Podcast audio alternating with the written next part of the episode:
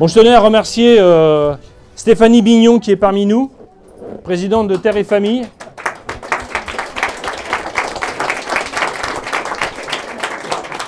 Qui va, nous, qui va nous parler tout à l'heure de ses expériences euh, à la fois scientifiques, mais des deux côtés finalement, puisque c'est aussi la science, la Terre. Nous avons Marion Sigaud, mais qui n'est plus à présenter parmi nous, qui est... euh, on va dire que c'est la famille. voilà. Nous avons... euh, bah, je, pourrais, continuer, on a notre ami Jonas qui est aussi parmi nous, qui est le- qui est l'homme, qui a traversé l'Europe en vélo pour aller jusqu'à jusqu'à Moscou. C'est jusqu'à Moscou, hein Oui, c'est ça. Nous avons Françoise Stenbach parmi nous aussi, qui est avec moi de l'association Marius Plateau, des anciens combattants d'Action française et Camelot du Roi. Nous avons Monsieur Gennady, qui est un représentant Cosaque en France que j'ai que j'ai connu, lors de notre cérémonie du, du 10 juillet cette année. Mais Je vous en prie. Nous avons Thibaut de Vienne là-bas.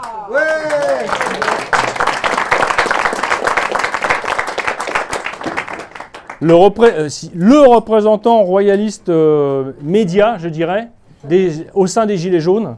Bah si, il faut le dire aussi. Jean-Philippe Chauvin, bon, on s'en fout. Euh.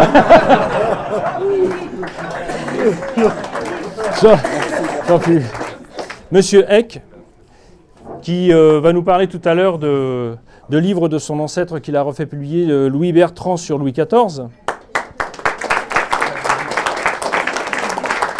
Et puis après, tout- toutes les autres personnes qui sont aussi illustres ici, hein, d'ailleurs.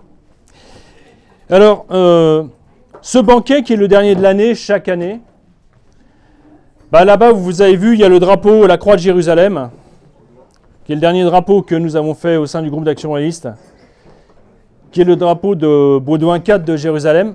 Cette, euh, date euh, du mois de novembre, parce que le 11 novembre, c'était la dernière grande victoire des croisés en Terre Sainte, une des plus grandes victoires en Terre Sainte, la bataille de Tel el-Jezer, dite Montgisard, où Baudouin IV fit face à l'armée immense de Saladin, avec une armée, je dirais, euh, au moins à 1 contre 10 facilement.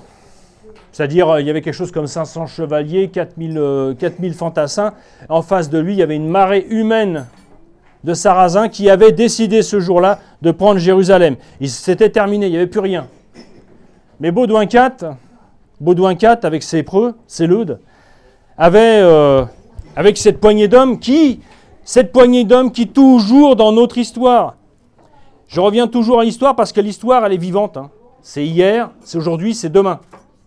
Il n'y a pas de passé, il n'y a pas d'avenir, il n'y a que ce qui est vrai et constant.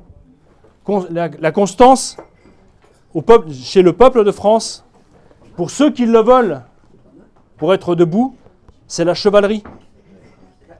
C'est-à-dire ce panache, ce panache à la Cyrano de Bergerac, ces hommes, cette poignée d'hommes, que ce soit à Cameroun, parce que je sais qu'il y a des anciens légionnaires ici, que ce soit au sud-est asiatique, que ce soit en Algérie, que ce soit en terre d'Amérique avec les Amérindiens pendant cette guerre de 7 ans, ou euh, avec une poignée de types et avec euh, 80-90% des nations amérindiennes, nous avons tenu tête aux Anglais, que ce soit en terre, en terre chrétienne d'Orient, avec Baudouin IV de Jérusalem, avec les Templiers, c'est toujours, l'histoire de France, c'est toujours cette poignée de types, cette poignée de types qui vont jusqu'au bout. J'ai oublié la chouannerie aussi. Très important à signaler. Et donc, Baudouin IV de Jérusalem, je ne vais pas refaire l'histoire parce que vous la connaissez, à chaque fois je vous la fais, mais à Montgisard, quand ils ont vu tous la marée humaine de Sarrazin en face d'eux, ils ont dit non, ça va être difficile. Et pourtant, les Templiers, les Chevaliers, quand même. Il faut quand même pas oublier qu'on n'était pas comme aujourd'hui avec un fusil mitrailleur. On était avec une épée, une lance, une hache. Là, c'était le combat au corps à corps pour gagner. hein. C'est-à-dire que l'adversaire, on le voyait dans les yeux pour se battre. C'est tout à fait différent pour ceux qui ont fait l'armée ici, et Jonas sait très bien ce que je veux dire. Quand on voit l'homme dans les yeux et quand on voit un homme à, un kilomètre, ça pas la même chose. C'est pas la même chose. Et donc ces hommes, Baudouin IV, je vous rappelle, il n'avait même pas 17 ans. Un roi à cheval, mangé par la maladie, la lèpre le dévorait. Il est mort à 24 ans. Ils se sont, se sont comment dire, fait le signe d'amitié qu'ils ont l'habitude de faire entre chevaliers, se serrent la main, en se jurant tous devant la croix qu'ils ne reculeraient pas. Et que quiconque reculerait serait évidemment euh, un lâche. Et donc ces 500 chevaliers, ils se sont presque battus pour être le premier à y aller. Et euh, ils ont foncé dans la marée humaine. Et ils, étaient tellement animés de leur foi et de la vaillance qu'ils avaient dans les tripes, parce que bon, euh, si aujourd'hui on a affaire à beaucoup de gens euh, qui, euh, au travers des médias, imaginent qu'ils agissent ou qu'ils font un acte politique parce qu'ils ont fait un link sur, une, sur un message, vous voyez où on en est arrivé quand même. Hein ah ben non, ces gars-là, ces gars-là, si vous avez l'occasion de lire les livres sur Baudouin IV. Je vais faire une brochure euh, complète sur Baudouin IV dans peu de temps, vous verrez. Mais euh, imaginez, le, pour ces hommes-là qui partaient d'ici, qui allaient pendant des mois là-bas, pour tenir à une poignée de types des fortifications au milieu du désert. Mais ces gars-là, ils ont foncé dans l'armée sarrasine et ils ont vaincu.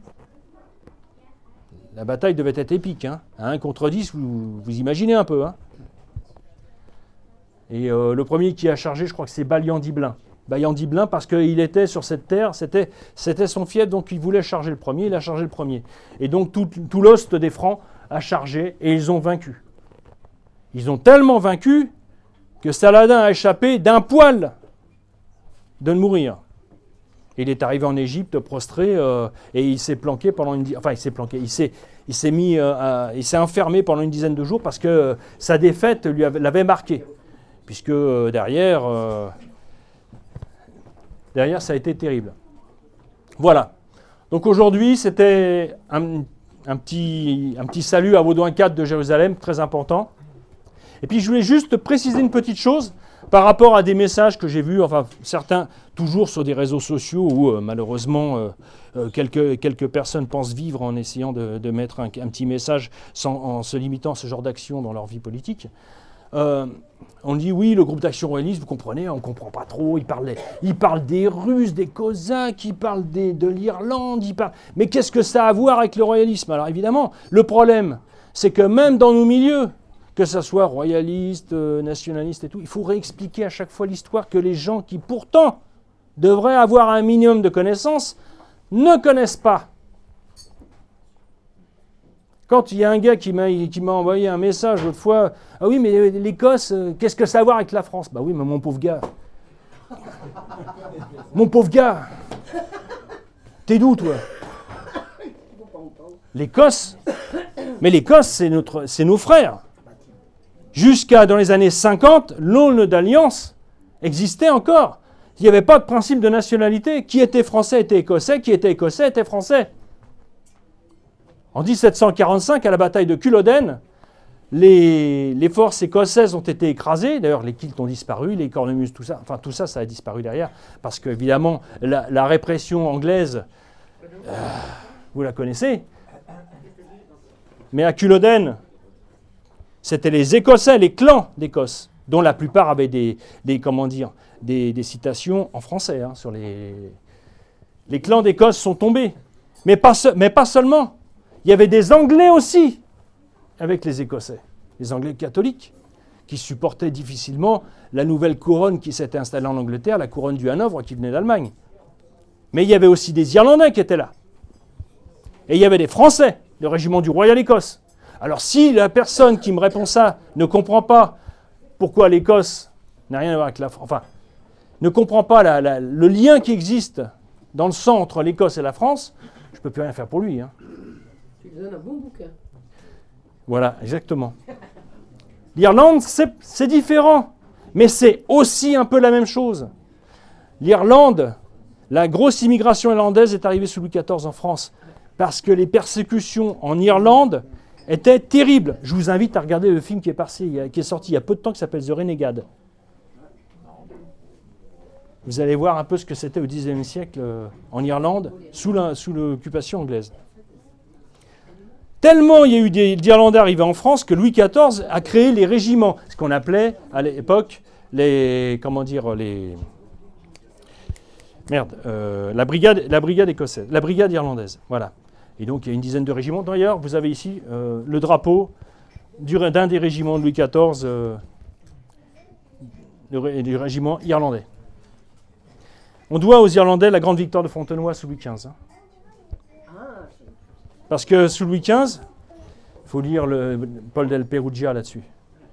On, les livres d'histoire attribuent au maréchal de Saxe la victoire de la victoire, comment de Fontenoy. Le maréchal de Saxe était atteint de la goutte. Il était transporté par panier d'osier sur le champ de bataille. Et à un moment donné, et Napoléon le reconnaît en ses mémoires, pour une fois que Napoléon reconnaît quelque chose d'intéressant, il a reconnu que c'était Louis XV qui avait fait la victoire de Fontenoy en fait. Mais Louis XV, par humilité, a laissé au maréchal de Saxe, maréchal protestant d'ailleurs, la victoire, comme quoi, sous la France très catholique, finalement les protestants on les trouve aussi à des grands postes. Bon, enfin, on va rien dire là-dessus. Et pas qu'un, puisque les régiments suisses étaient aussi euh, protestants pour euh, la plupart.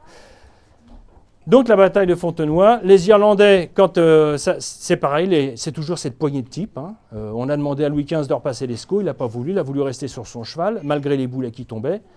Les régiments rouges anglais approchaient, il a fait charger toute la maison du roi. Ça devait être épique d'ailleurs. Imaginez les gars avec les, avec les, rubans, les machins, tout ça. Et euh, les Irlandais derrière, qui avaient été déjà, euh, qui avaient quelque chose à se venger contre les Anglais, parce que le fameux traité de Limerick anglais est évidemment un traité parjure. Les Anglais n'ont jamais respecté aucun traité. Demandez aux Amérindiens d'ailleurs. Ils vont vous en parler. Et donc les Irlandais, croyant que ça n'allait pas, euh, qu'ils n'allaient pas avoir leur part d'anglais, ont chargé, sans ordre. Ils ont traversé les grands français et à la baïonnette, ils ont taillé les Anglais. C'était terrible. Hein. Je vous rappelle que les Irlandais, en 1905, ont fait venir une immense croix celtique en pierre qu'ils ont plantée à Fontenoy pour marquer leur victoire franco-irlandaise contre les Anglais. Et je vous rappelle aussi pour la petite anecdote que lorsque le comte de Chambord est allé en Irlande, il y avait la première IRA à ce moment-là. L'IRA avait dit au comte de Chambord, quand vous voulez, quand vous voulez reprendre le pouvoir, on envoie une brigade irlandaise avec vous. Donc,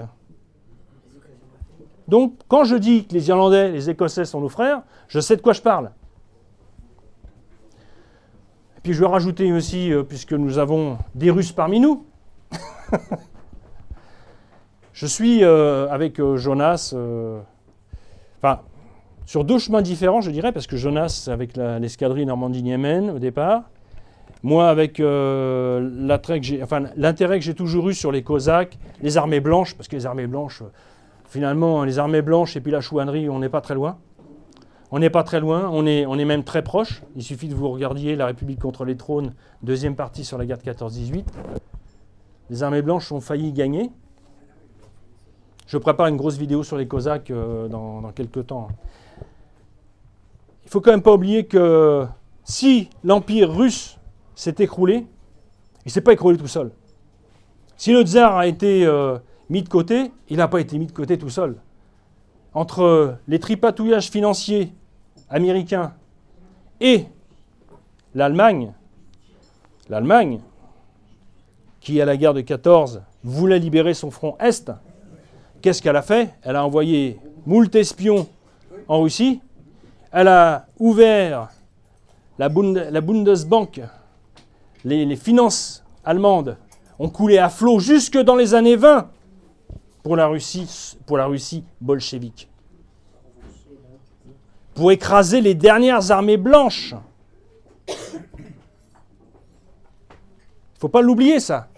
Lénine était un agent de l'Allemagne. Quand Lénine, ils sont allés le chercher en Suisse, qu'il est reparti là-bas en Russie, il est parti avec des gens de l'état-major allemand. Ah Mais ça, on ne le dit pas dans les livres d'histoire. Ce grand Lénine, ce pourri de Lénine. Et donc, euh, par attrait à ces armées blanches, et vu qu'il y a une renaissance cosaque, je m'intéresse beaucoup à ce qui se passe en Russie. Et donc, euh, avec Jonas, on fait pas mal de choses. Euh, avec notre ami Ataman ici, présent aussi. Et diverses autres organisations dont je suis en train de, connaître. Et puis, de, voilà. J'étais samedi dernier pour Gallipoli, et donc Wrangel, un des, grands chefs des armées blanches, qui avait réussi à passer 300 000, je crois, 300 000 hommes euh, de son armée euh, sur, le, sur le front de Gallipoli. Euh, voilà. Puis je ferai peut-être une vidéo sur Kolchak aussi. J'ai déjà une petite idée là-dessus. Voilà. Donc voilà. Donc la France, c'est tout ça. C'est tout ça, la France. Et donc tout ça, ça fait partie de notre héritage. Et tout ça, ça doit rester chez nous. Il n'y a pas de honte à, à voir ça. Il n'y a pas euh, sous prétexte d'internationalisme à aller dans d'autres choses. Tout ça, ça fait partie de notre histoire et nous assumons toute cette histoire. Voilà, bon appétit, messieurs, dames.